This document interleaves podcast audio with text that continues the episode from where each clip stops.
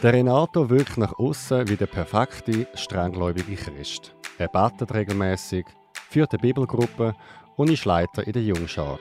Es ist halt auch so, wenn ich die Heime die Modeheftchen äh, gesehen habe, wo, wo für die Mutter gekommen sind, wo, wo sich Kleider gepostet hat, damals, wenn man die durchgeblättert hat, dann bin ich meistens auf der Seite mit den Männerkleidern und dann mit den Männerunterwäsche gelandet. Das ist so ein, ein Punkt, wo mir das immer mehr bewusst worden ist. Und ähm, ja, man findet dann auch die Jungs aus der eigenen Klasse, also teilweise ähm, attraktiver als Mädchen halt, also mit Mädchen konnte ich nie etwas anfangen können. Er erzählt heute, wie er zehn Jahre lang versucht hat, sich mit dubiosen Therapiemethoden umzupolen und wie er sich aus dem Albtraum befreit hat.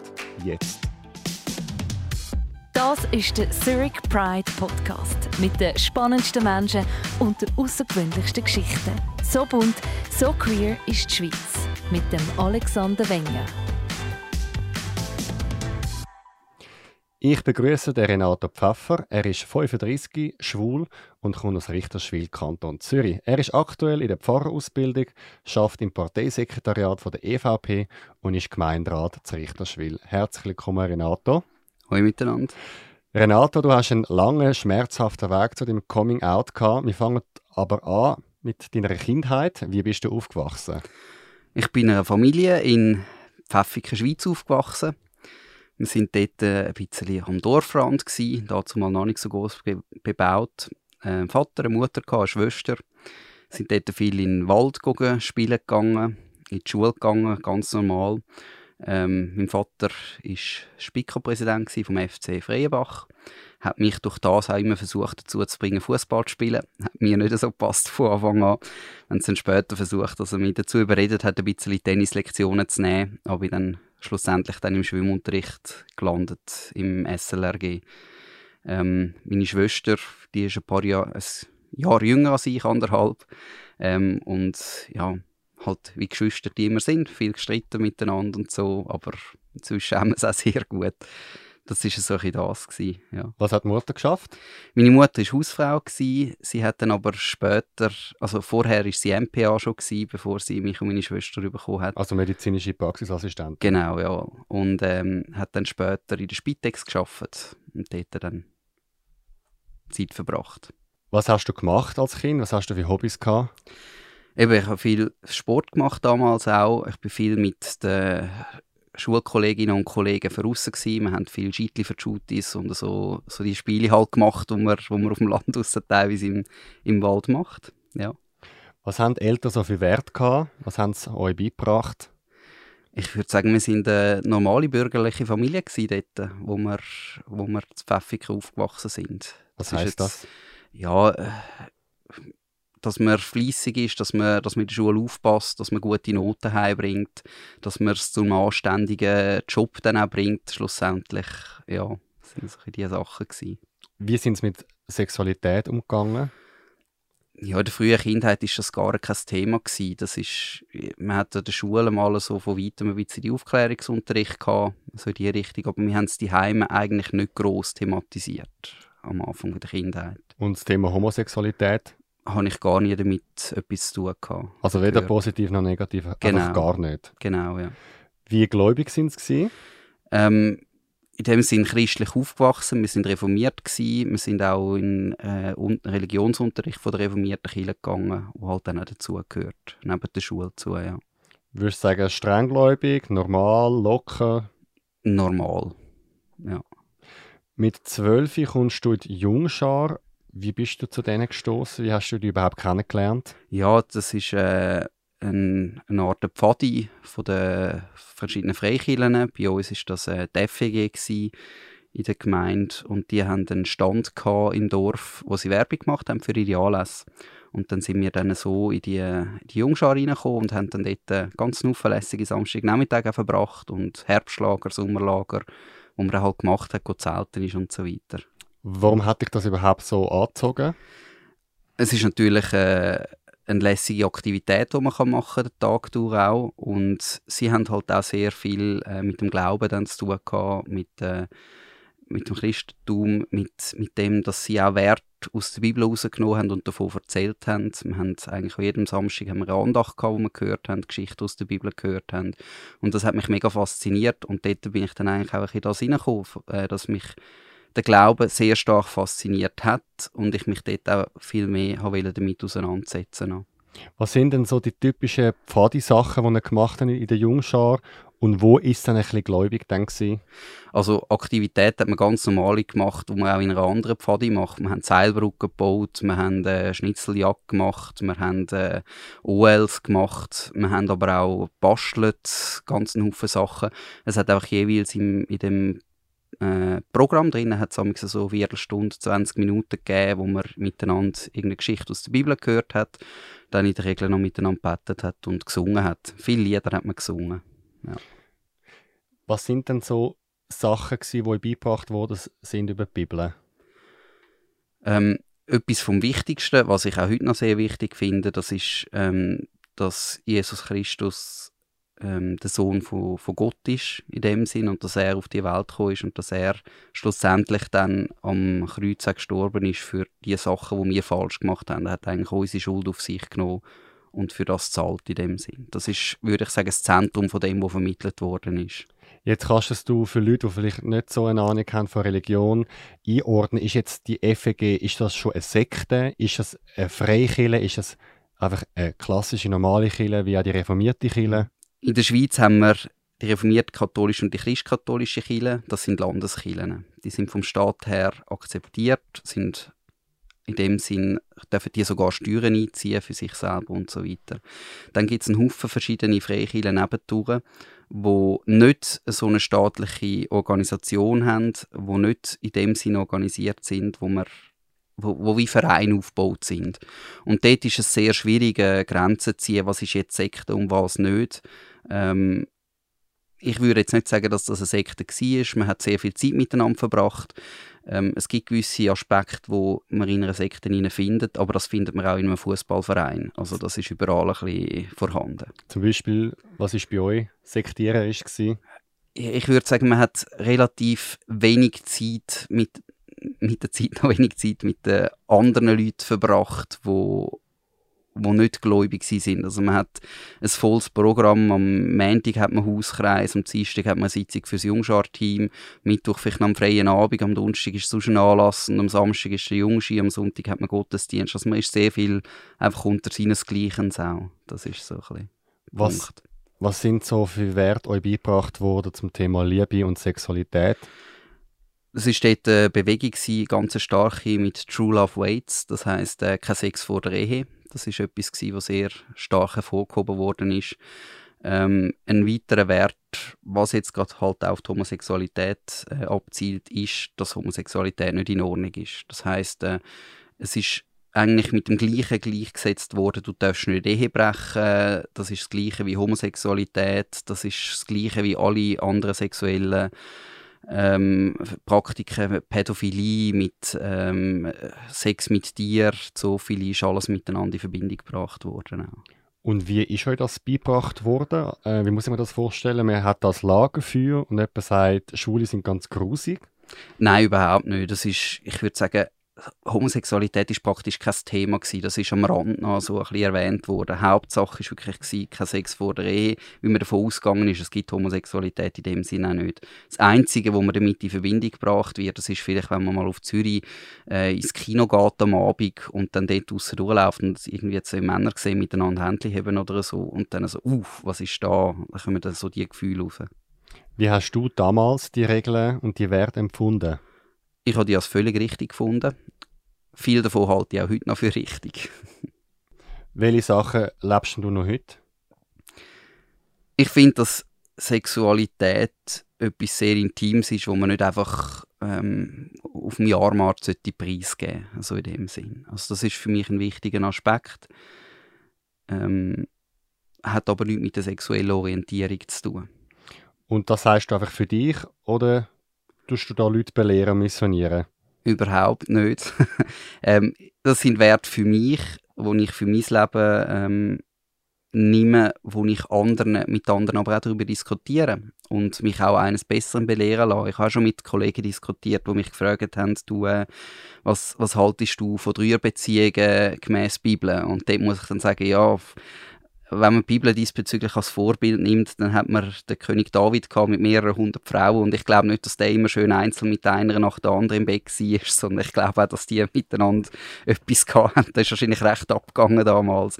Und das jetzt auch verteufeln würde ich auch nicht. Ich glaube, was man muss nehmen in dieser ganzen Thematik ist, schadet es jemandem.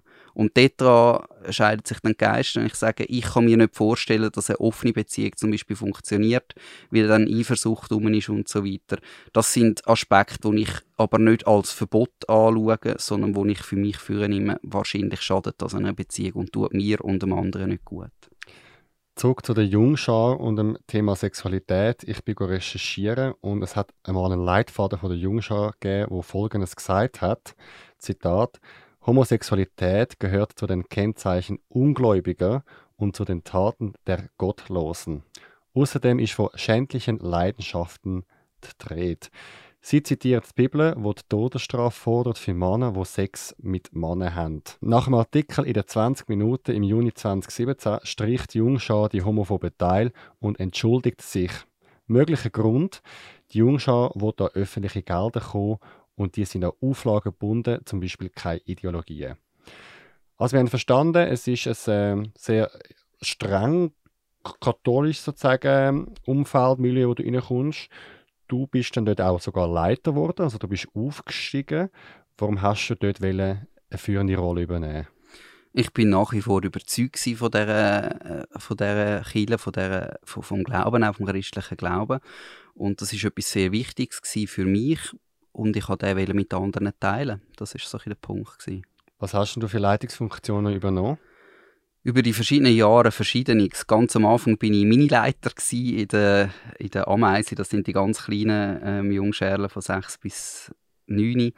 Ähm, habe dann dort später die Leiterfunktion und die Hauptleitung übernommen. Habe dann ein bisschen später dann auch noch das Jungschar-Team gecoacht. Also das ist das Leiterteam, das die Eltern hatten.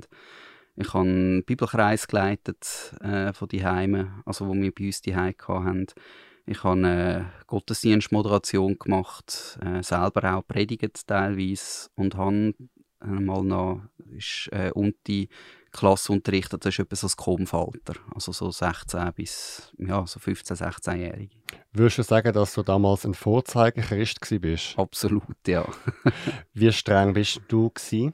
Also ganz streng ich habe teilweise sogar Kolleginnen und Kollegen zurechtgewiesen, die auf dem Standesamt schon verheiratet sind, aber noch nicht kirchlich. Das heisst, äh, sie haben den Segen von Gott noch nicht bekommen und durch das haben die auch noch nicht zusammenziehen und miteinander Sex haben. Und dort habe ich also sehr klar auch gesagt, was meine Haltung ist dazu. Was hast du gesagt? Ja, dass, dass ich es nicht in Ordnung finde, dass sie zusammenziehen und dass sie doch wenigstens an die zwei, drei Wochen sollen warten, wo sie jetzt schon gewartet haben. Wie haben die Leute das gefunden? Haben sie auch Angst vor dir gehabt? Ja, also ich habe einen Haufen äh, Kolleginnen und Kollegen, die dort wirklich eine Distanz gesucht haben und ich jetzt äh, nach meinem Outing dann später wieder Kontakt gehabt haben, wo wir jetzt darüber lachen auch und wo und ich natürlich jetzt auch von einer anderen Seite kann verstehen. Wie sind ihr oder auch du damals umgegangen mit Abtrünnigen oder Leuten, die die Regeln gebrochen haben, bewusst?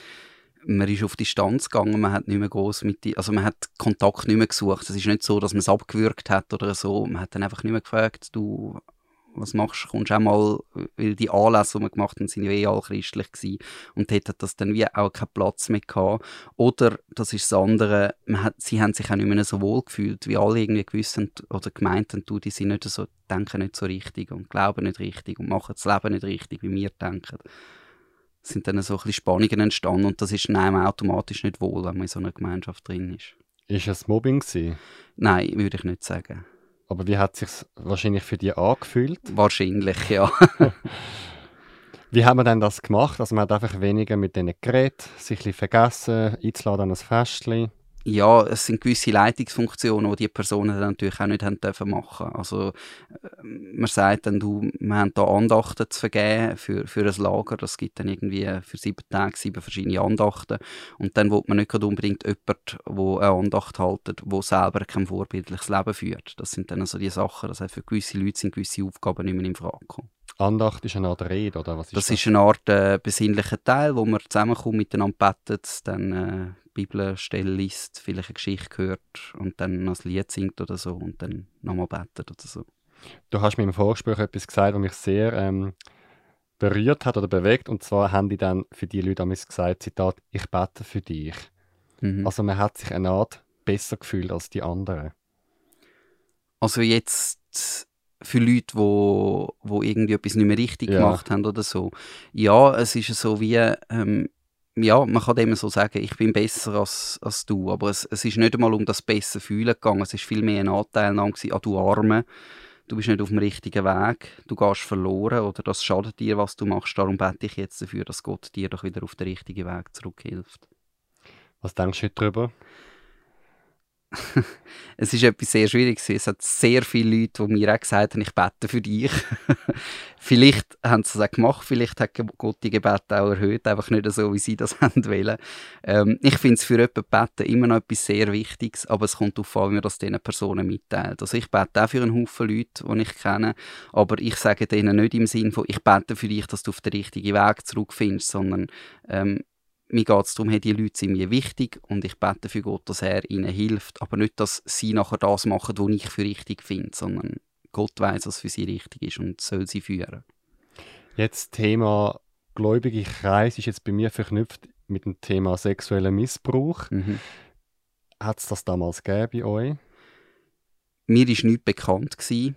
Das ist ja so, man hat dann später ist mal eine Geschichte noch aufgekommen wegen Missbrauch von, von einem Jungschärler.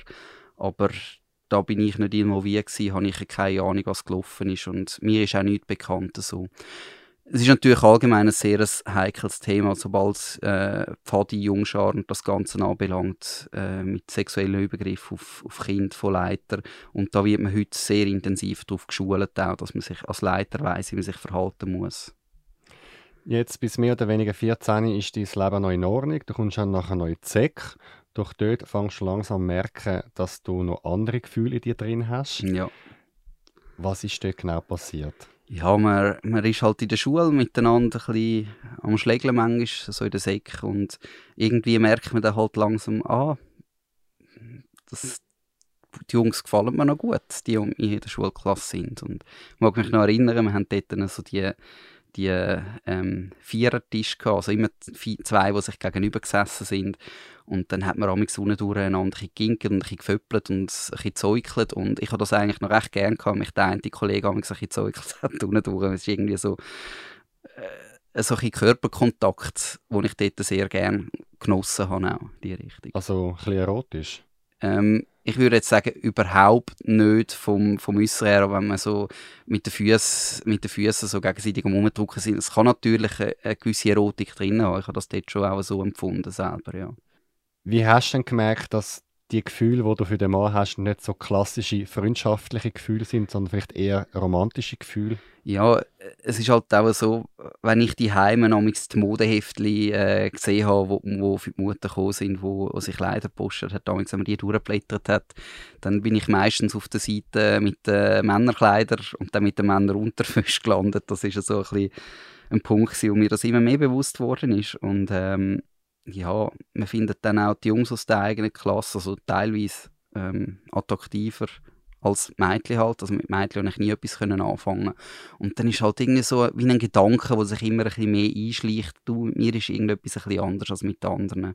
Die Jungs, oder besser gesagt Mädchen verlieben sich langsam mit Jungs, es war noch nicht so das Thema, gewesen, dass sich die Jungs mit Mädchen verliebt haben in dem Alter, ist dann später gekommen, aber man merkt irgendwie, man gehört nicht so dazu, es ist etwas anderes bei mir. Hast du es können benennen? Ich konnte es überhaupt nicht können benennen dort, nein.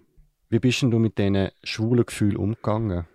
Ich habe es am Anfang nicht als schwule Gefühl wahrgenommen. Das ist für mich etwas gewesen, wo wahrscheinlich irgendwann mal vorbeigehen wird. Dass das wie äh, für mich auch zum normalen Erwachsenwerden dazugehört hat. Ähm, wo mein Vater dann einmal in der Ferien war, konnte ich bei ihm daheim ins Internet gehen und bin dann auch auf so Seite gegangen, wo man sich kann informieren kann, ja, um was geht es da, wenn, wenn ein Mann auf einen anderen Mann steht oder, oder dazu mal eben, wenn ich noch auf Jungs gestanden bin, was, was ist äh, da das, wo, oder wie soll ich damit umgehen? Ich war wirklich sprachlos gewesen, wie jetzt gerade, nicht gewusst, wie damit umgehen. Und dann habe ich auf so Seite Informationen gefunden halt auch und vor allem einen Austausch auch von Leuten, die miteinander reden und über die Gefühle können reden. Und ich habe bis dahin mit niemandem können reden darüber. Und bin dann auch in so, einer, in so einem Chat drin gewesen, wo ich mit anderen, die auch Christen waren, sogar darüber diskutiert haben. Ja, sie sind auch schwul gewesen, haben auch solche Gefühle gehabt. Wie gehen sie damit um? Und dort haben eigentlich so die, die ich dort mit ihnen geredet habe, so ein Doppelleben geführt. Die sind Christen auf der einen Seite und hindurch haben sie ihre Homosexualität auch ausgelebt. Das Problem war, dazu mal bin ich mir noch nicht so bewusst gewesen, wie man einen Verlauf löschen muss. Und äh, mein Vater dann von der Ferien zurückgekommen ist, hat er dann gesehen, auf was für Seite dass ich war. Und dann hat er meiner Mutter angerufen und gesagt, du, ich vermute, dass unser Sohn schwul ist. Red doch mal mit ihm.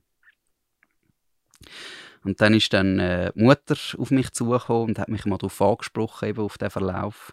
Und ähm, wir haben dann relativ, also ich habe mich dann bei ihr geoutet und gesagt, ja, ich habe die Gefühle. Dort bin ich mir, glaube ich, das erste Mal bewusst geworden, was das überhaupt ist, so in dem Sinn. Klar, vorher auch schon im Gespräch mit den anderen, aber dort ist es irgendwie wie noch nicht so beim Namen genannt worden.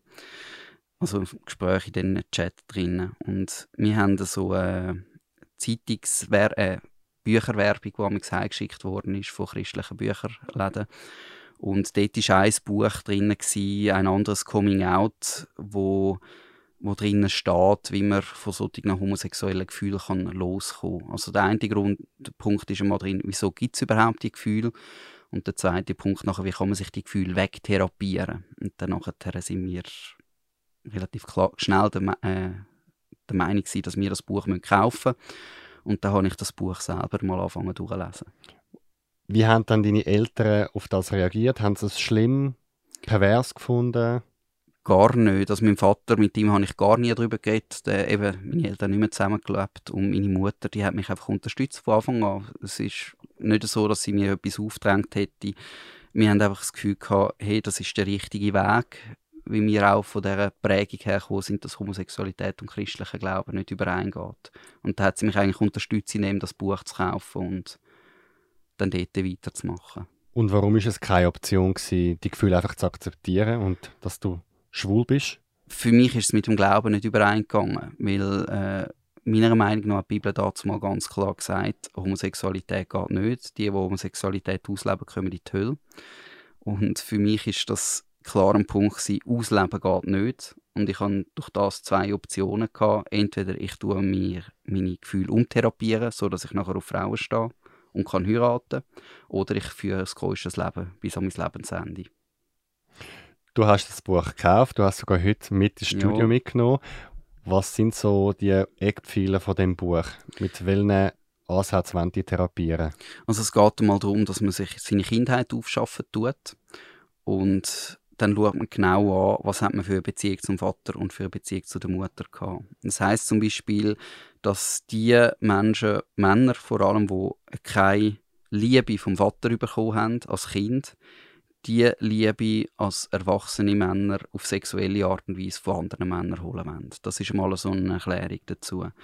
Eine äh, weitere Erklärung ist dann, ja, Mutter die ist viel, ähm, viel zu aufdringlich gewesen, viel zu fürsorglich und durch das wird man eigentlich als erwachsener Mann möglichst sich von Frauen distanzieren und nicht mehr so groß auf Frauen eingehen. Das sind so ein bisschen die zwei ja, ich würde jetzt nicht gerade sagen Grundpfeiler, aber Überlegungen, die dahinter stehen, wie so homosexuelle Gefühle können entstehen. Das ist dann alles viel auch drin, wo auf Missbrauch zurückzuführen ist, was bei mir nicht der Fall ist. Ich bin als Kind nicht missbraucht worden, ich nichts solches erlebt. Ich habe niemand anders kennt, der schwul war oder das irgendwie mit mir mal hätte ausprobieren oder so. Das nicht, dass die Aspekte haben bei mir überhaupt nicht zugestimmt. Das heißt, ihr habt das Buch gelesen und mhm. es hat damals für euch total Sinn gemacht. Jawohl, ja. Keine Skepsis, dass das totaler Quatsch ist. Nein, weil parallel dazu, also der Autor, der das Buch geschrieben hat, sagt von sich selber auch, er hätte homosexuelle Gefühle gehabt, hätte therapiert und sei dann geheilt worden. Also es ist vieles so, man findet eigentlich die meisten, die solche Umpolungstherapien anbieten, ähm, die haben früher selber homosexuelle Gefühle gehabt in der Fachwelt finde ich das etwas sehr Heikles, wenn jemand, der angeblich früher auf Männer gestanden ist und jetzt angeblich nicht mehr, junge Männer, die zu ihm kommen, versucht zu therapieren, von diesen Gefühlen wegzukommen. Ich finde das etwas sehr, sehr Gefährliches, aber man sieht es eigentlich das ganze Band durch. Therapeuten, die das anbieten, die haben eigentlich die Lebensgeschichte all selber durchgemacht und versuchen, das wieder zu vermitteln. Was hast du aus dem Buch mitgenommen? In dem Buch geht es auch darum, sich selber zu akzeptieren, wie man ist, in seiner Männlichkeit, seinem Körper, seiner Psyche auch, wo man ist. Und das Buch hat sehr viel Positives auch in mir bewirkt. Also ich habe mit sehr vielen Sachen habe ich mich besser können akzeptieren als vorher. Ich habe sehr stark an mir auch geschafft. Ich Zum Beispiel? Wirklich, das Selbstbewusstsein ist viel stärker geworden. Ähm, auch das Bewusstsein, dass ich mich in meinem eigenen Körper wohlfühle und akzeptiere, so wie ich bin. Das ist ein wichtiger Aspekt gewesen. Und ich bin vor dem, dass ich mit der Therapie angefangen habe, wahrscheinlich außerhalb von der Kille eine der schüchsten Personen gewesen, die du dir vorstellen kannst. Und das hat sich bei mir jetzt anders geändert. Also ich bin sehr einer, der sehr offen auf Leute zugeht und überhaupt keine Hemmschwelle mehr hat diesbezüglich. Das sind Sachen, die sich sehr positiv verändert haben. Hast du nachher das Gefühl gehabt, du liest das Buch und die Gefühle gehen weg? Nein, in dem Buch hinein, dort steht, dass man sich natürlich auch extern Hilfe holen sollte. Und äh, unter anderem hat es hindurch verschiedene Adressen drin, wo man sich melden kann. Ich habe mich dann bei einer von diesen Adressen auch gemeldet und habe dann angefangen, so einen Therapeut am Anfang wöchentlich, zweiwöchentlich zu treffen, zwischendurch dann einmal Pause gemacht und weitergemacht. Und in diesen Sitzungen ist es eben so darum gegangen, selber Kindheit aufarbeiten, ähm, selber die Erlebnisse, die man auch gemacht hat. Ich meine, das ist mit in der in den Teenager, Ende Teenager, also 17, 18, 19, wo sich sehr viel im Leben auch verändert, die Sachen aufschaffen. Also es ist sehr viel gewesen, was ich dort gelernt habe. Und ein anderer Aspekt ist auch noch, dass ich mir wie drei Mentoren haben suchen musste, wo mich begleitet haben nachher. Die haben mir dann, hätten mir oder haben mir versucht beizubringen, was es heisst, Mann zu sein. Da hat Schlägle dazu gehört. Also ich habe sehr viel mit ihnen auch geschlägelt. Ähm, es hat dazu gehört, dass sie mich auch dazu gezwungen haben, schon fast Fußball spielen, dass ich auch männlichen Sport in dem Sinn mache, wo Körperkontakt vorhanden ist. Ähm, es haben Umarmungen dazu gehört. Es hat aber auch dazu gehört, dass man ähm, sehr viel erbetet habe für das. Also ein Thema, das war äh, zum Beispiel ähm, sexuelle, äh, sexuelle Aktivitäten. Ein großes Thema Selbstbefriedigung. Und jedes Mal, wenn ich sozusagen Selbstbefriedigung gemacht habe, ist das wie ein Punkt gewesen, hey, jetzt muss ich mit einem von diesen Jungs beten, dass Gott mir vergibt und mich wieder reinmacht und dass ich dort weiterarbeiten kann. Also das ist ein großes Thema gewesen auch. Wir werden als nächstes über die Therapie reden, wo du nachher anfängst und was du genau in dieser Therapie machst und welche Theorien dort verbreitet werden. Über das reden wir in einem Augenblick. Jetzt zu unserem Themenaufruf. Du und dein Schatz haben einen grossen Altersunterschied und das gibt im Umfeld immer wieder zu reden. Vorwurf, Vater- oder Mutterkomplex. Zudem, es gehe doch nur ums Geld. Doch für euch ist Alter nur eine Nummer und es zählt doch nur das Herz und die wahren Gefühle. Willst du zusammen mit deinem Schatz mit diesen Vorurteilen aufräumen und über eure Liebe im Zurich Pride Podcast reden, dann meldet euch, Thema demnächst, hört auf, euch in unsere Beziehung einzumischen.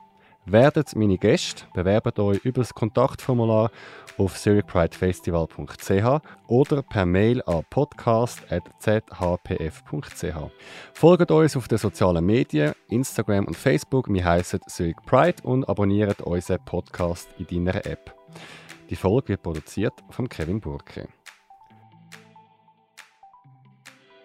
Zurück zu dir, Renato. Du hast von 17 bis 28, also rund 10 Jahre, die Umpolingstherapie gemacht. Wie funktioniert das genau? Eben, ich habe versucht, in meinen Kindheitssachen zu finden, wo sich jetzt in meinem Erwachsenenalter auswirken, dass ich eben zum Beispiel mich zu Männern hingezogen fühle. Ein Grund das ist eben das, dass ich angeblich zu wenig Liebe von meinem Vater bekommen habe und das jetzt bei anderen Männern auf sexuelle Art und Weise suche. Andere Gründe sind, dass ich zum Beispiel mit gewissen Eigenschaften von mir ähm, nicht zufrieden bin. Ich habe ich selber auch langsam fallen die Haare aus irgendwann am Kopf und das merkt man irgendwann auch früher, dass dort oben weniger Haare rum sind. Und ich bin von, da, von Anfang an auf Männer gestanden mit viel Pelz auf dem Kopf oben. Und das ist für mich dann ein Punkt gewesen, wo ich mit dem Therapeuten erzählt habe, ich habe mich wieder in einen Typ verliebt und er hat mich gefragt, ja, erzähl ein bisschen von ihm. Und dann gesagt, ja, dem gefällt mir, mir gefällt die Frisur von dem. Und dann nachher, äh, hat er dann wie gesagt, ja, da sieht man genau, du bist selber mit dir nicht zufrieden und versuchst dich durch andere Männer komplett zu machen. Das sind dann so ein bisschen die Themen gewesen. Was hast denn du für einen Therapeut gehabt? Der hat Psychologie studiert. Er selber ist aber nicht schwul gewesen, sondern er hat äh, Buben, die von Gewalt betroffen waren, äh, therapiert. Er ist einfach auch in dem ganzen, äh, ich sage mal, Dunstkreis von der christlichen ähm, christlichen Therapieangebote in allen möglichen Bereichen ist er gewesen. und darum dann eben auch von dem Buch weiterempfohlen worden bei den Adressen, dass man sich bei ihm doch kann melden kann.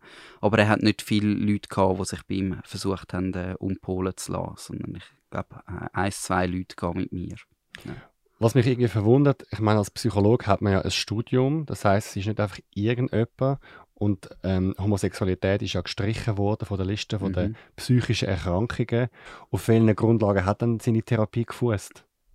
Es ist so, dass man vor allem aus den USA aus eine, eine ganz große Bewegung hat mit der Ex-Gay-Community, wo einen Haufen hat, wo selber angeblich so Therapien gemacht haben und dann geheilt worden sind und dann Zeugnisse abgeben und so weiter. Das gibt ganze Strömungen.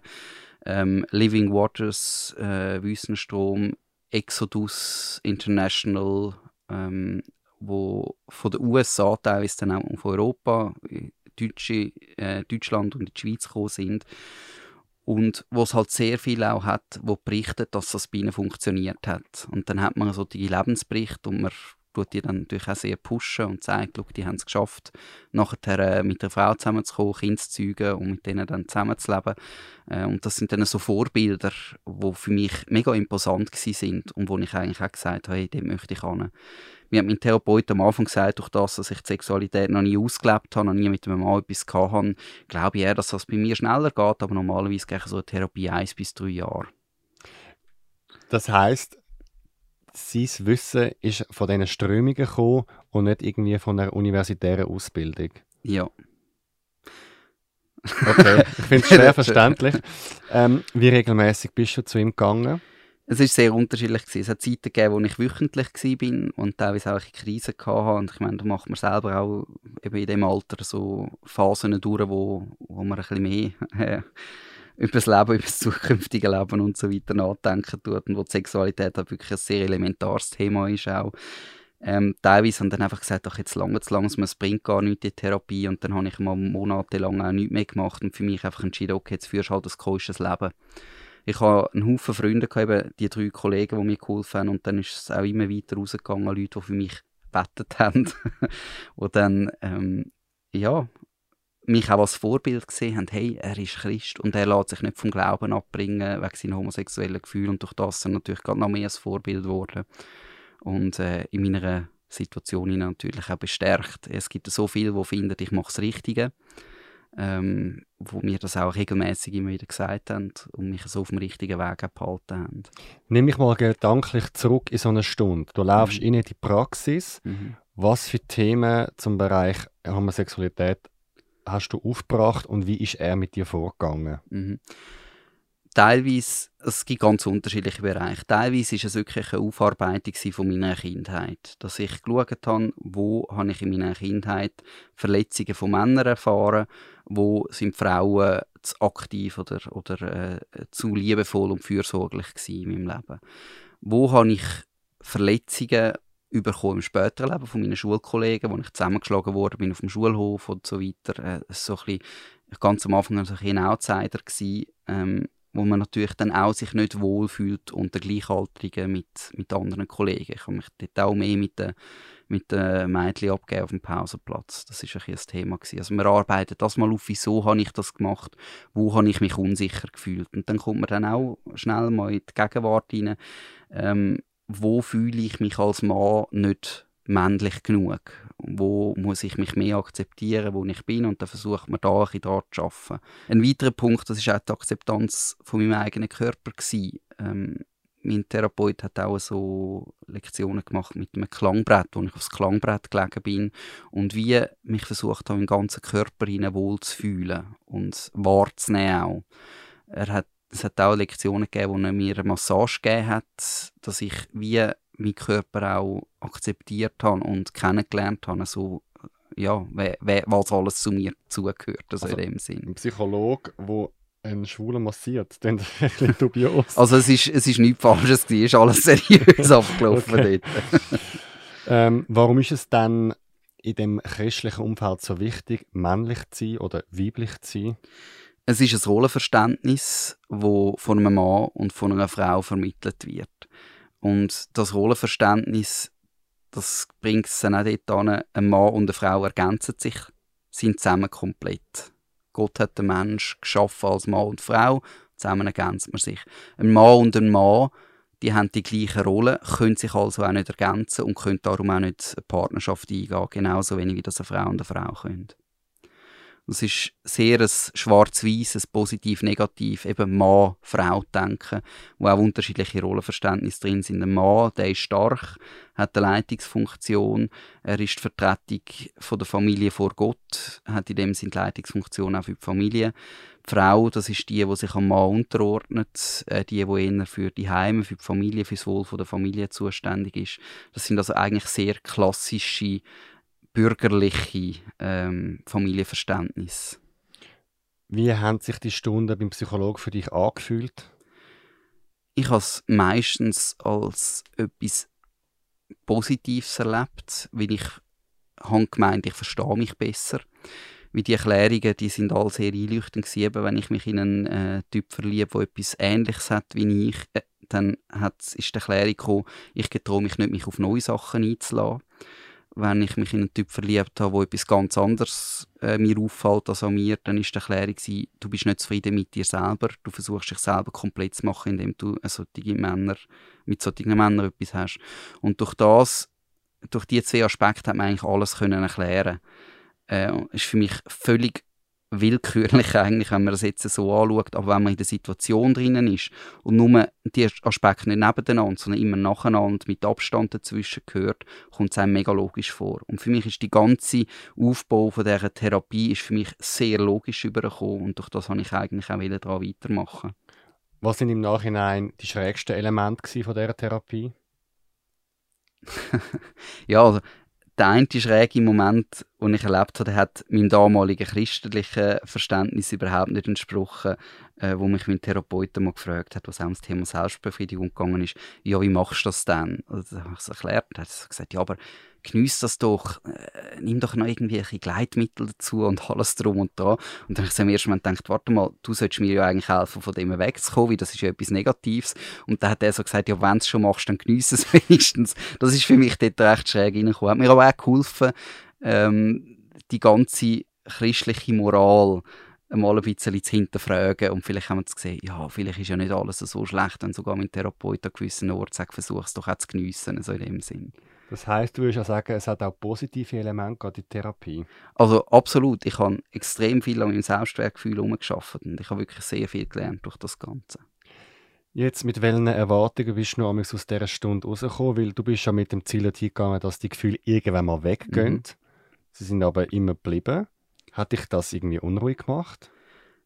Es hat verschiedene Phasen gegeben. Teilweise habe ich einfach gesagt, du, ich ich gebe mich jetzt damit ab, dass das halt so bleibt in meinem Leben und ich ein keuschtes Leben führen werde.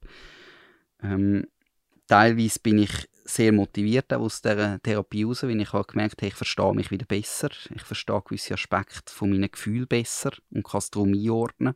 Und sobald man etwas benennen kann, ist man eigentlich wie Herr drüber. Man kann, man kann es fassen und dann auch lenken. Ähm, in wenigen Sitzungen, würde ich jetzt sagen, bin ich ein bisschen hilflos heimgegangen.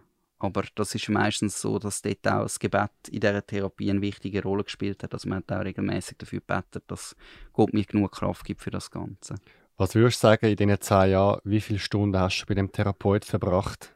Es ist mega schwierig zu sagen. Es sind zehn Jahre gewesen, pro Jahr.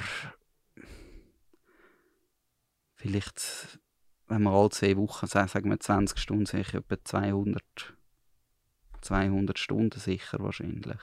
Was hat eine Stunde gekostet? Das kann ich nicht mehr sagen. Ich glaube, es sind so zwischen zwischen 80 und 120 Franken ist so ein Gefühl aus. Teilweise haben wir auch ein günstiger bekommen am Anfang, weil wir sind nicht finanziell gut äh, betucht gewesen.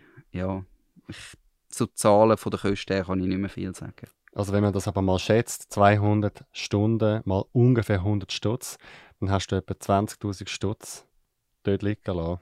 Ja, wahrscheinlich sind es nicht so viele gewesen, aber... In dem Bereich? In dem Bereich, genau. Wer hat das gezahlt? Die Krankenkasse? Nein, das hat alles meine Mutter gezahlt. Ja. Was hast du in deinem christlichen Umfeld über die Gefühle und die Therapie erzählt? Es ist natürlich so gewesen, dass mich die Leute als Vorbild angeschaut haben. Und wenn ich dann erzählt habe, dass ich Therapie, die Therapie mache, dann ist das natürlich umso mehr gelobt worden, was ich dort mache. Also, ich habe es nicht jedem auf die Nase gebunden, ich habe es einfach in meinem engsten Umkreis, der, der ist dann auch immer grösser geworden, erzählt, dass ich die Therapie mache und dann haben immer mehr Leute für mich gebetet und es ist dann so ein bisschen gelaufen, ja. Hast du keine Angst gehabt, dass die Leute erzählen? Ähm, in dem Sinn nicht, weil ich habe die Homosexualität ja nicht ausgelebt und ich es auch nicht ausleben. Für mich war klar, gewesen, schaut, ich habe die Gefühle, dafür kann ich nichts, aber ich habe etwas dafür, wie ich damit umgehe. Und ich habe das Gefühl, gehabt, ich habe einen sehr guten Umgang damit, dass ich ein größtes Leben führe und versuche, die Gefühle wieder zu ändern. Hast du jemals Zweifel gehabt während dieser Therapie, dass es vielleicht einfach alles Quatsch ist?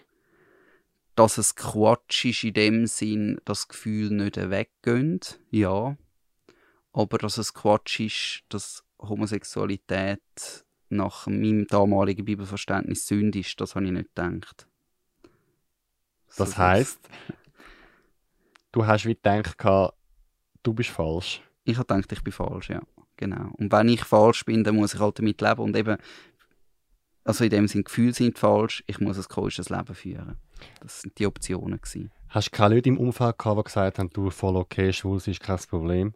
ich habe nie mit jemandem darüber geredet, wo andere Meinung hatte. Die, die meisten haben, darüber, haben gesagt, ja, es ist in Ordnung, wenn du das machst.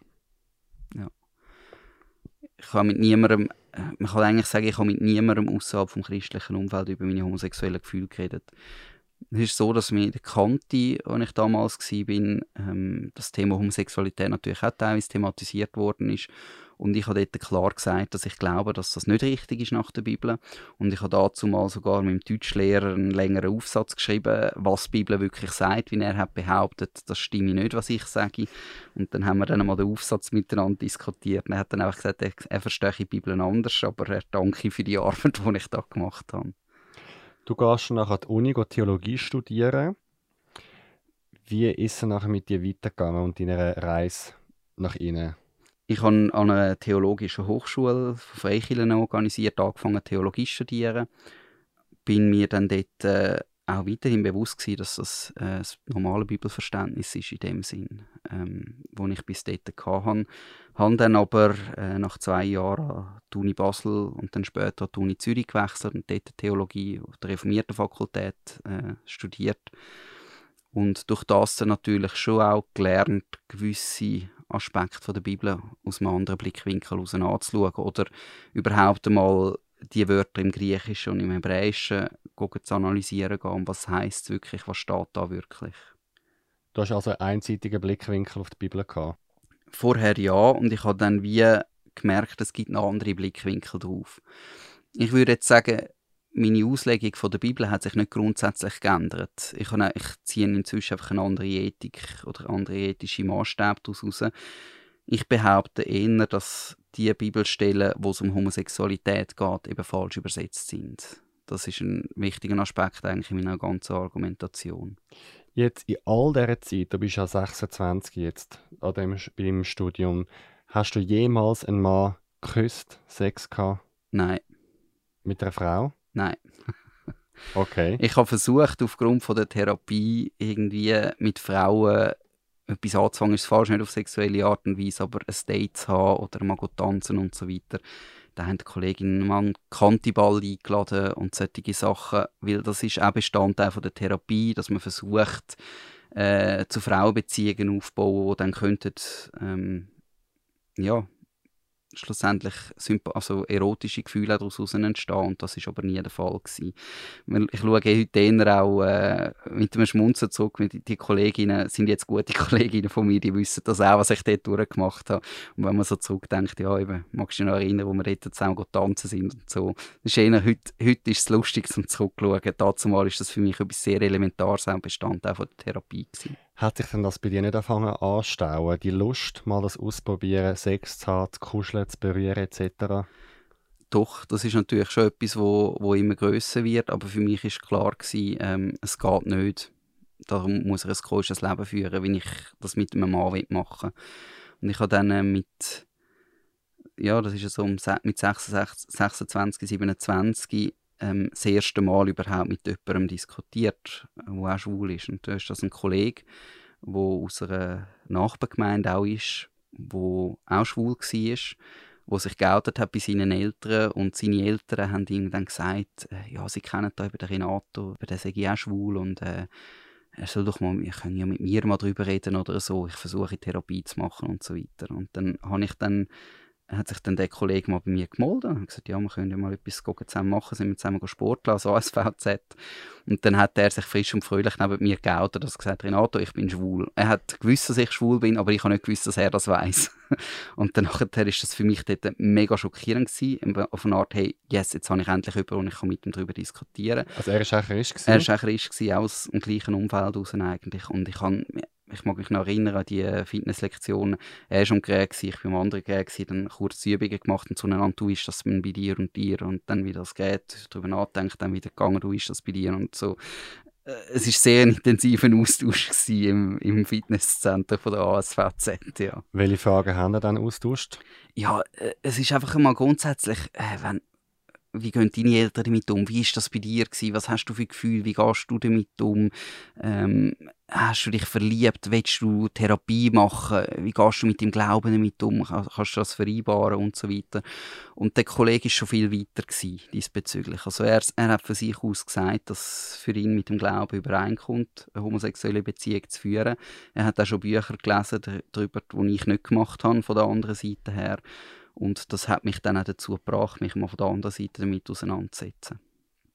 Also ich habe dann darauf aber mich einmal getraut, überhaupt einmal in Frage zu stellen, um was geht es bei diesen Bibelstellen überhaupt. Ich habe dann, wie auch gesagt, für mich, jetzt ist es eine Frage, die ich nicht nur für mich muss klären, sondern auch für meinen Kollegen. Nicht, dass ich ihm nachher sage, wie er das Leben hat, sondern eben, was bin ich nachher für ein Vorbild. Und ich habe dort eine sehr intensive Zeit hat dort angefangen ich habe im ersten Moment natürlich mega Angst gehabt. Also ich dachte, Scheiße, ähm, ich habe immer ein komisches Leben führen, habe immer gehofft, dass ich mich nicht in einen Mann verliebe. Und jetzt lerne ich einen kennen, der auch homosexuelle Gefühle hat. Das Schlimmste, was jetzt passieren könnte, ist, dass ich mich in diesen Typ verliebe. Das war bei mir eine mega Alarmlampe, die losgegangen ist. Und ich mag mich noch erinnern, wie ich dann daheim war und den Ring, den mir mein Vater auf Konfirmation geschenkt hat, angelegt habe und mir wie gesagt habe, dass der Finger auf eine Art wie reserviert ist für eine Frau. Ich habe gesagt, den Ring kann ich nur abziehen, entweder wenn ich eine Frau heirate und dann dort der Ehering dran geht, oder wenn ich theologisch begründen kann, dass Homosexualität und christlich Glaube übereingehen. Ich habe heute den Ring nicht mehr an. Wir erfahren in einem Moment, warum du den Ring nicht mehr an hast. Ich komme aber doch noch zu dem Typ. Mhm. Hast du dich dann in den anderen verliebt? Nein, das nicht, aber wir haben natürlich, ich bin natürlich mit ihm dann auch in den Ausgang gegangen und habe dann dort dann auch andere Typen kennengelernt, wo ich mich durchaus verliebt habe. Das ist dann ziemlich schnell einmal gekommen, ja. Wie, also sind Sie nachher in den Schulausgang gegangen? Ja. Ich bin mal mit ihm und einem anderen Kollegen, wo wir mal zu dritt ins Kino sind, in den Schulenausgang. Und äh, ich bin ein bisschen schockiert gewesen, weil ich als absoluter Neuling habe mehr Leute kennt als die zwei Kollegen, die schon länger im Gay-Ausgang waren. Wo sind denn dann an welcher Party? Offstream haben wir besucht. Und wen hast du dort gesehen? Ja, ein Kollege, der mit mir, ein Kollege, der mit mir studiert hat, ähm, Leute aus der Politik. Ich war dort schon politisch recht engagiert gewesen. und äh, die haben teilweise auch grosse Augen gemacht, als sie mich dort gesehen haben. Dann hat die Welt nicht verstanden. Mit welchem Gefühl bist du in den Ausgang gegangen? Das muss sich irgendwie sehr stressig anfühlen, jetzt plötzlich in die Welt einzutauchen. Ja, es, es so eine Angst gewesen, natürlich, was erwartet mich da. Aber das ist ja schon vorgeschritten gewesen. Also das heisst, ich habe dort schon etwa ein halbes Jahr lang ähm, die Kollegen kennt, gemerkt, das sind ganz normale Menschen. ähm, jetzt nicht irgendwie etwas anderes damit läuft. Ein grosses Thema war halt, gewesen, dass Homosexualität aus freikirchlichen Szenen vor allem mit äh, Polygamie, also mit äh, Partnerwechsel, laufenden Partnerwechsel in Verbindung gebracht wird. Also wenn du homosexuell bist, dann hast du jede Nacht ein oder vielleicht sogar zwei andere Typen. Äh, Treue gibt es nicht. Es ist immer mit Drogen in Verbindung gebracht worden oder mit Alkohol. Das heißt, Leute, die homosexuell sind, die leben am Rand der Gesellschaft, die können gar kein anständiges Leben führen und gar keine treue Partnerschaft führen. Das ist so eine Grundhaltung, die war. Und bei denen am Anfang zwei Kollegen habe ich gemerkt, das ist bei denen nicht der Fall. Und die kennen auch andere, wo das nicht der Fall ist. Und darum möchte ich das jetzt auch mal kennenlernen, in den Ausgang gehen.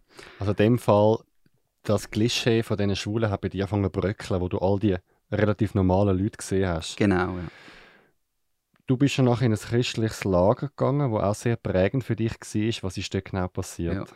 Es war ein sehr konservatives Lager. Gewesen. Und das ist wie so ein halbes Jahr, nachdem ich mit dem Kollegen, mit dem schwulen Kollegen das erste Mal geredet habe.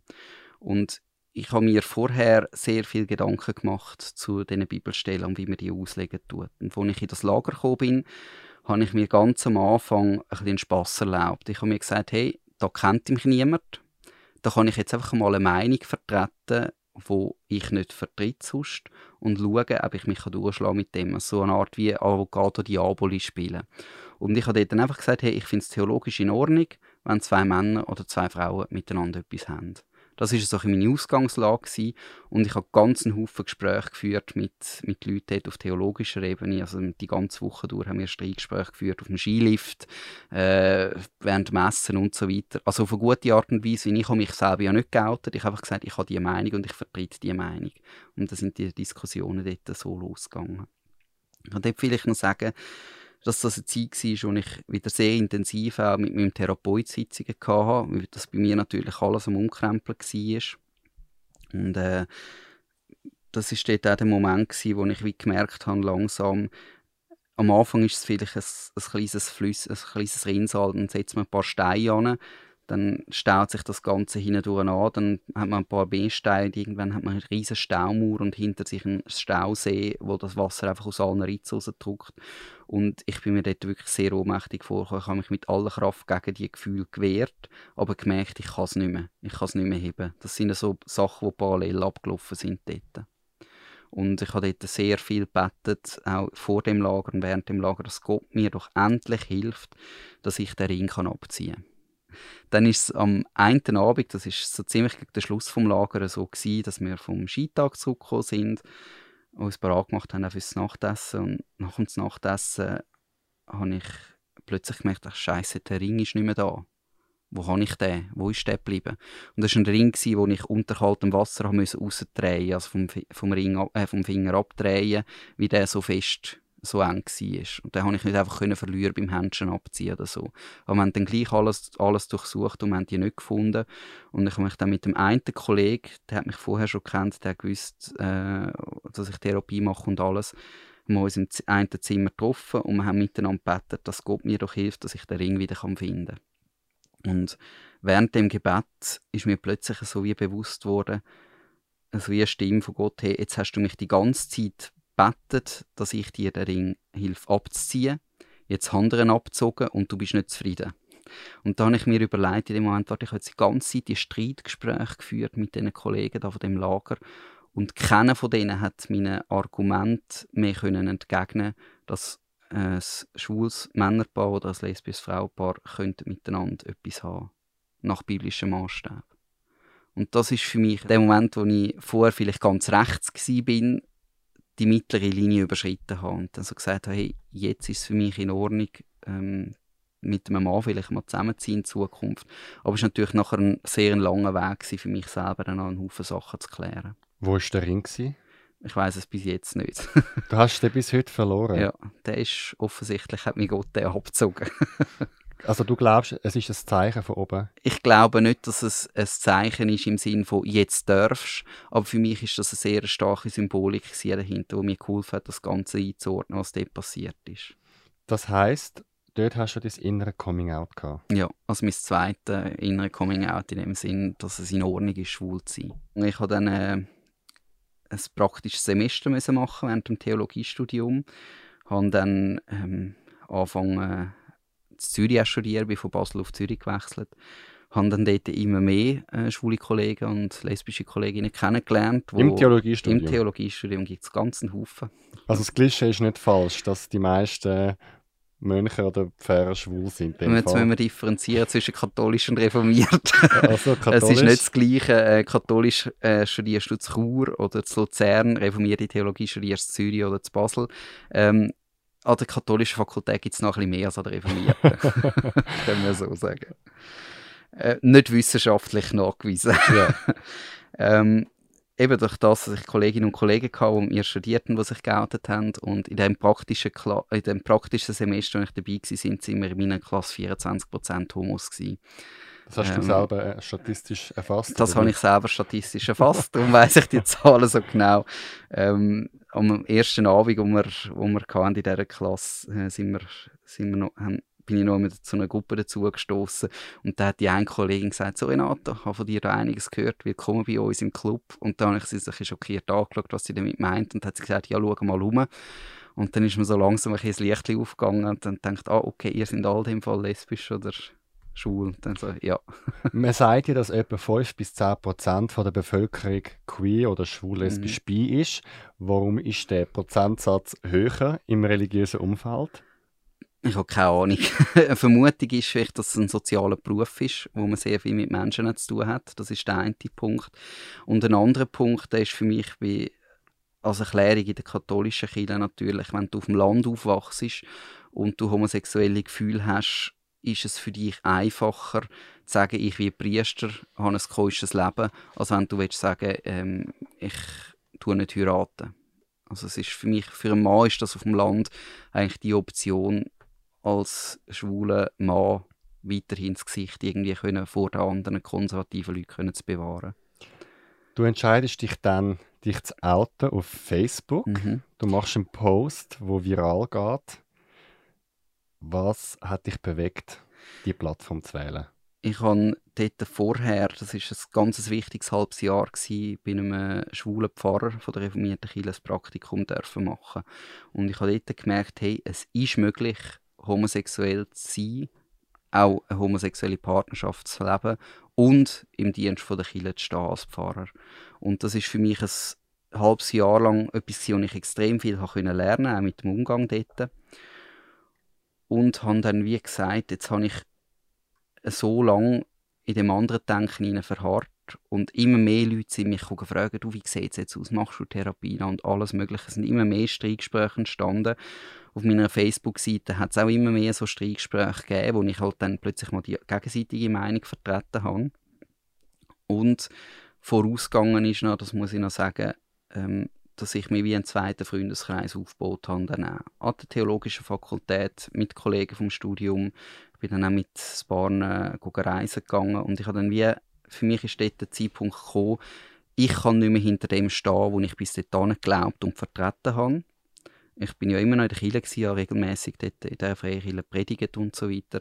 Ich kann nicht mehr hinter dem stehen, dass Homosexualität nicht mit dem Glauben vereinbar ist. Und ich habe hab mir dann gesagt, jetzt stehe ich mit dem einen Bein so sicher im zweiten Kollegenkreis, dass mir der Teppich unter dem anderen Bein weggezogen werden kann. Ich gehe nicht mehr ganz um. Ich bin wenigstens noch immer noch ein bisschen verankert drin. Und das ist für mich so die Ausgangslage, gewesen, wieso ich dann den Post gemacht habe. Genau, du bist 28 und du hast den am 12.04.2013 online gestellt und du hast ihn heute mitgenommen. Du liest uns einen Auszug vor und am besten, du liest mal vor, was du damals den Leuten mitteilt hast. Ja, also es ist am Anfang von dem Facebook-Post ist es um die biblische Auseinandersetzung gegangen, um die äh, vermeintlichen drei Bibelstellen aus dem Neuen und zwei Bibelstellen aus dem Alten Testament, wo es um Homosexualität geht. Ich habe zu jeder Bibelstelle einen Satz gesagt, äh, wieso ich das anders sehe.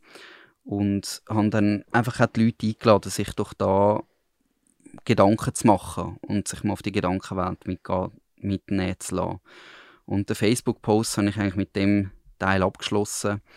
Ich glaube an Jesus Christus. Ich glaube, dass er sich in der Bibel offenbart hat. Und ich glaube, dass er mich so sehr liebt, dass er für meine Sünden am Kreuz gestorben ist. Ich glaube, dass Gott mich geschaffen hat und dass er mich gut geschaffen hat, wie jeden anderen Menschen auch. Er hat mich auch als homosexuell fühlenden Menschen geschaffen und er liebt mich als solchen auch. Und ich danke ihm, dass er sich mir immer wieder freundlich zuwendet. Leider tun das viele, die sich auf ihn berufen, nicht.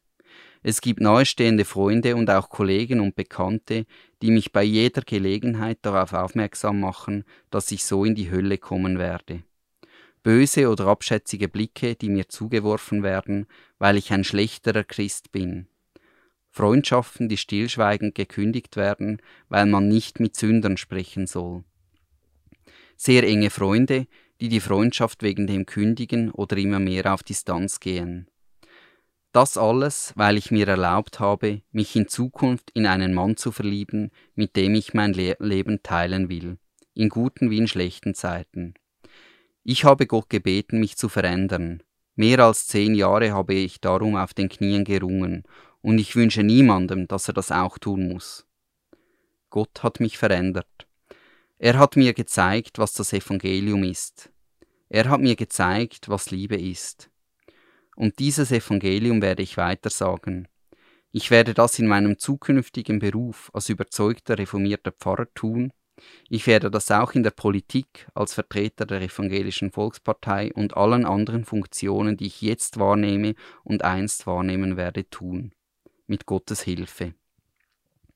Und dann am Schluss noch abgeschlossen mit, ich möchte allen ganz herzlich danken, die mich die letzten Jahre darin unterstützt haben und weiter darin unterstützen, und ich möchte mich bei all jenen bedanken, die ich zum Nachdenken bringen durfte. Was hast du für ein Gefühl, wenn das nochmal ist? Es nimmt einem schon nochmal in die Zeit von damals. es ist eine sehr starke Aussage. Am Anfang sind eben die theologischen Auseinandersetzungen, aber da ist es dann wie ein Bekenntnis eigentlich, was ich glaube. Und ich könnte alles eigentlich heute nochmal unterstützen und so sagen. Wie hat sich das angefühlt, nachher auf Posten zu klicken und es ist im Netz gestanden?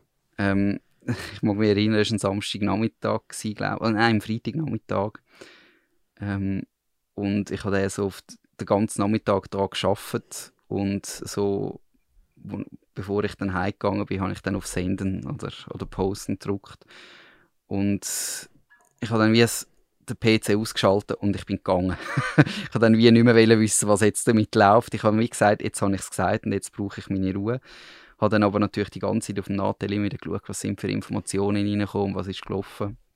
Und äh, das hat mich sehr berührt. Ein Haufen Kollegen, die keine Ahnung haben von meinen Kämpfen, die mich äh, aus der Kanti-Zeit noch kennt haben. Ähm, Kollegen, die angefangen haben, dann später unterschreiben, es geht ja gar nicht, du verstehst das theologisch falsch, das muss man so und so auslegen. Also ist ganz viel passiert auf dieser Facebook-Seite. Aber für mich war es wie ein Befreiungsschlag. Es war, jetzt kann ich sagen, der bin ich. Und ich kann nichts dagegen machen. Ich habe es jetzt gesagt, also in dem Sinn. Ja. Und äh, es ist dann sehr viel auch äh, durcheinander gelaufen. Der eine, äh, der Pfarrer von der Freikirche, wo ich damals gegangen bin, der hat mir dann mal gesagt, Renato, wie ist dir gegangen seit dem Post? Er würde gerne mal mit mir darüber reden, wie es mir so gegangen ist seitdem. Und er hat gesagt, ja, wir können gerne uns treffen. Und dann haben wir uns nach dem Sonntagsgottesdienst getroffen. Ich bin dort immer noch in die Freikirche gegangen. Und dann nachher bin ich bei ins Büro gekommen. Und da sind dort die anderen Ältesten um den Tisch herum gesessen. so eine Art äh, Zurechtweisung im Sinne von, äh, Renato, unsere Aufgabe ist jetzt eigentlich, dir die Aufgaben wegzunehmen, die du bei uns hast. Das war so ein das, was wo, wo ich dort erfahren habe. Ähm, sie haben mir dann gesagt, was ich nicht mehr machen darf und so. Bin dann gegangen, wieder heimgegangen, dann viel überlegt, aber ich habe ihnen dann geschrieben, ähm, dass sie biblisch falsch vorgegangen sind. Weil äh, gemäß den Paulusbriefen sollte man eigentlich, also im Neuen Testament in der Bibel, sollte man, wenn jemand auf dem falschen Weg ist, ihm nicht einfach die Aufgaben wegnehmen, sondern man sollte ihn zurechtweisen und sagen, die und die Bibelstellen sind da, die leist du falsch aus, du musst, du musst wieder auf den richtigen Weg zurück und wenn die Person sich nicht belehren lässt, dann soll man sie von der Gemeinde ausstoßen. Und bei mir ist es klar, ich habe ihnen gesagt, ihr habt mir keine einzige Bibelstelle genannt, ihr habt mit mir kein theologisches Gespräch geführt, die haben mir einfach gesagt, ich darf jetzt nicht mehr. Durch das bin ich nicht zufrieden mit eurem theologischen Vorgehen, ihr müsst das nochmal machen. und dann nachher haben sie mich nochmal äh, vorgeladen, dort bin ich dann vorbereitet gewesen. und haben mir dann wie mit mir versucht zu diskutieren, ähm, ja, dass ich nicht mehr darf, die, Aufgaben wahrnehmen, die ich bis jetzt dort wahrgenommen habe. Also ich sage, in der Zwischenzeit hat das Mannschaftsmagazin mit mir noch ein Interview gemacht ähm, zu meinem Outing, zu meinem ganzen Prozess mit Therapie und allem Möglichen. Und es ist, glaube ich, ein zwei-, dreiseitiger Bericht geworden, der in der Zeitung rausgekommen ist bei ihnen. Und als ich dann das zweite Mal ähm, vor der Ältesten war, von dieser Kirche gemeint, haben sie dann mir nach vorwurfsvoll plötzlich das Interview auf den Tisch knallt, was mir eigentlich einfalle, dort drinnen zu sagen, dass sie mir die Aufgaben wegnehmen wollten und dass ich nicht mehr predigen darf. Und dann habe ich ein bisschen verwirrt in die Runde hineingeschaut und habe gesagt, äh, ich wüsste nicht, wie sie zu einem schwulen Magazin kommen. ähm, ich weiß bis heute nicht, woher sie das haben. Ich glaube nicht, dass das einer von ihnen abonniert hat, aber irgendwie haben sie der, im Besitz von dem schwulen Magazin bekommen. Vielleicht hat irgendjemand sonst sie darauf angesprochen oder so, ich weiß es nicht. Das Resultat war von dieser ganzen Auseinandersetzung, dass es keine theologischen Diskussionen gegeben hat und sie am Schluss gesagt haben, sie seien nicht in der Lage, mit mir die theologische Diskussion zu führen, wie der Pfarrer gerade kurz auf aufgehört hat, dass, man mir, dass ich aber von mir aus jetzt von all diesen Aufgaben einmal zurücktrete und die nicht mehr mache, aber dann später das Gespräch wieder gesucht wird. Hat dich das verletzt? Das hat mich sehr stark verletzt. Ähm, auf eine Art die Unehrlichkeit mal. Ich meine, man tut immer gross die Bibel hochheben, wenn es darum geht, andere zurechtzuweisen. Aber in der Art und Weise ist man dann selber überhaupt nicht biblisch, wenn es dann um die Zurechtweisung geht und man miteinander umgeht. Sie haben mir auch am Anfang einfach gewisse Aufgaben wegnehmen. Also ich kann weiterhin, nein, ich kann nicht mehr dürfen predigen. Ich kann nicht mehr dürfen, ähm, Kampfschüler unterrichten, aber ich kann weiter dürfen oder hätte weiter dürfen eine Gottesdienstmoderation machen. Ich hätte weiter dürfen den Hauskreis leiten. Ich hätte weiterhin dürfen das Coaching vom Jungschi-Team machen und so weiter. Äh, schlussendlich haben wir einfach so ein den Eindruck gehabt, für das, was einen Ersatz gefunden haben, das hat man mir weggenommen und den Rest habe ich weiter dürfen machen, bis dann halt dort auch jemand gefunden hätte. Und auf dem Heimweg, also ich bin dann heimgelaufen von dort, das ist ein längerer Heimweg, mehr als eine Stunde, einfach die Zeit gebraucht. Und dann habe ich dem reformierten Pfarrer, wo ich vorher das Praktikum gemacht habe, habe ich geschrieben per WhatsApp, was los war. Und er hat mir ganz einen schönen Bibelvers zurückgeschrieben. Und so hat er zurückgeschrieben, denn wo der Geist des Herrn ist, da ist Freiheit. Und das ist mir mega eindrücklich eingefallen im Sinne von, hey, ich glaube, ich habe da wirklich äh, den wahren Geist getroffen. Und jetzt es sind zwar viele Verletzungen, die rum sind, weil man sich da von etwas muss abkappen muss, wo man jahrzehntelang drin war, ist wie eine Familie geworden. Aber durch das, dass ich mich dort abgekappt habe, habe ich auch extreme Freiheit plötzlich gehabt. Und ich habe mich sehr wohl gefühlt, dann auch gleichzeitig. Jetzt, was mich interessieren warum ist nicht für dich vielleicht auch dort der Zeitpunkt gewesen, ganz mit der Bibel oder Kirche zu brechen? Ich meine, sie haben dich so eingegangen, das ganze Leben. Mhm. Ähm, du hast über 28 Jahre gebraucht, um zu dir selber zu finden. Wieso hast du einfach gesagt, vielleicht ist das Ganze ein bisschen Humbug da? Für mich ist die Homosexualität ein Teil von mir. Das ist ein fixer Bestandteil, den kann ich nicht verleugnen. Aber genau so ein fixer Bestandteil ist bei mir der christliche Glaube, dass ich glaube, dass es Gott gibt, dass ich Gott auch erlebe im Gebet, im Bibelstudium, aber auch in meinem Alltag drinnen. Und wenn ich einen Teil von mir auf Kosten vom anderen muss verleugnen, das habe ich genug lang gemacht das habe ich in die andere Richtung jetzt nicht auch machen. Ich muss sagen, nein, ich, ich bin ganz Christ und ich bin ganz schwul. Wie haben eigentlich Familie und Freunde auf dieses Outing reagiert? Ähm, meine Familie, die hat mich sehr positiv unterstützt in dem. Also mit meinem Vater hatte ich vorher sowieso nicht viel Kontakt gehabt, eben der abwesende Vater. ähm, mit der Mutter ist es gut gegangen. Sie hat mich von Anfang an dann auch wieder unterstützt. Sie hat gesagt, du, ich unterstütze dich auf dem Weg, meine Schwester auch.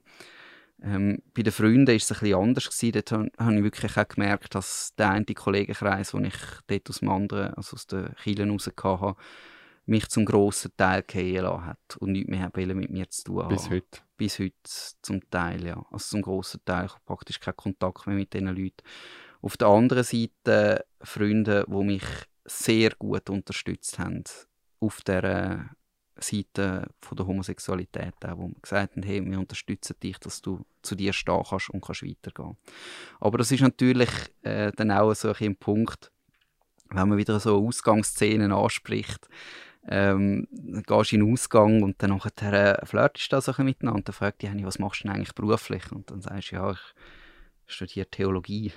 ja, was willst du denn später mal Pfarrer werden? Dann sage ich, ja, Pfarrer. Und dann, okay, dann wünschst du einen schönen Abend. also es ist dann wie äh, so eine Zwischenwelt. Man gehört nicht ganz zu beiden Seiten. Also auf beiden Seiten gibt es Leute, die einem nicht akzeptieren für das, was man auf der anderen Seite halt ist. Das ist ein das Problem. Wie hat dein damaliger Therapeut darauf reagiert? Weiß er überhaupt von deinem Outing? Ja, ähm, ich mag mich erinnern, bevor ich den Facebook-Post gemacht habe, noch, ähm, bin ich nach dem Winterlager, nach dem Skilager bei ihm vorbeigegangen in Therapie und ich habe gesagt, ich höre auf, ich höre auf mit dieser Therapie, das geht für mich nicht mehr weiter. Und in dem Moment hat er mich angeschaut und gesagt, er findet das eine gute Entscheidung, ob ich bereit sei, mit ihm zusammen in Freikirchen einen Vortrag zu halten zur Aufklärung, um was bei Homosexualität wirklich geht.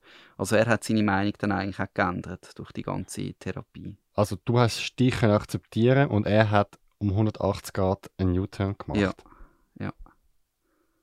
Er ist nachher auch äh, Vorträge gehalten wieso das, das nicht möglich ist. Er hat, glaube ich, auch niemand mehr gehabt, der bei ihm in der Therapie war.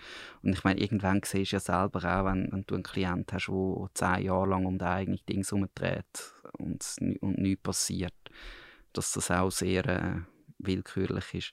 Was ich in dieser ganzen Therapie natürlich auch gelernt habe, das ist... Äh, diesen Fragen vom Therapeuten umzugehen. Mit der Zeit weisst du genau, was er will hören was ich will hören gemäß Theorie. Und dann kannst du die Welt irgendwie selber anfangen, ein zusammenstellen. Und irgendwann merkst du, wie viel Lug und Trug da dahinter ist. Und dann durchschaust du eben auch plötzlich all die Zeugnisse von Leuten, die sagen, sie seien geheilt worden. Und das ist noch ein sehr spannender Aspekt, den bis jetzt noch nicht erzählt habe.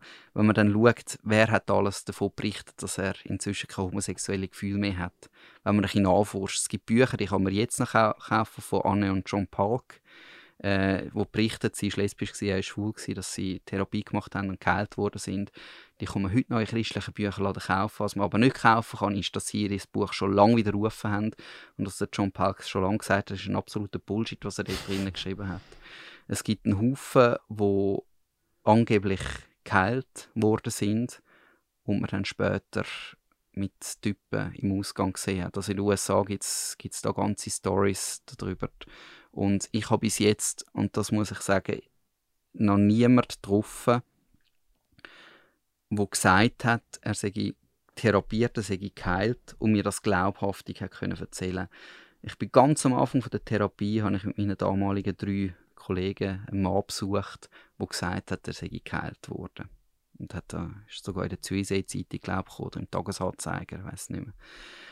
Und dann nachher äh, habe ich halt mit der Zeit auch gewusst, was für Fragen muss man dieser Person stellen. Und er hat schön erzählt, wie er jetzt mit seiner Frau zusammenlebt da daheim. Und dann habe ich nicht wissen, wie er mit ihr kocht und wie er mit ihrem Haushalt macht. Ich wollte fragen, was findest du für deine Frau attraktiv?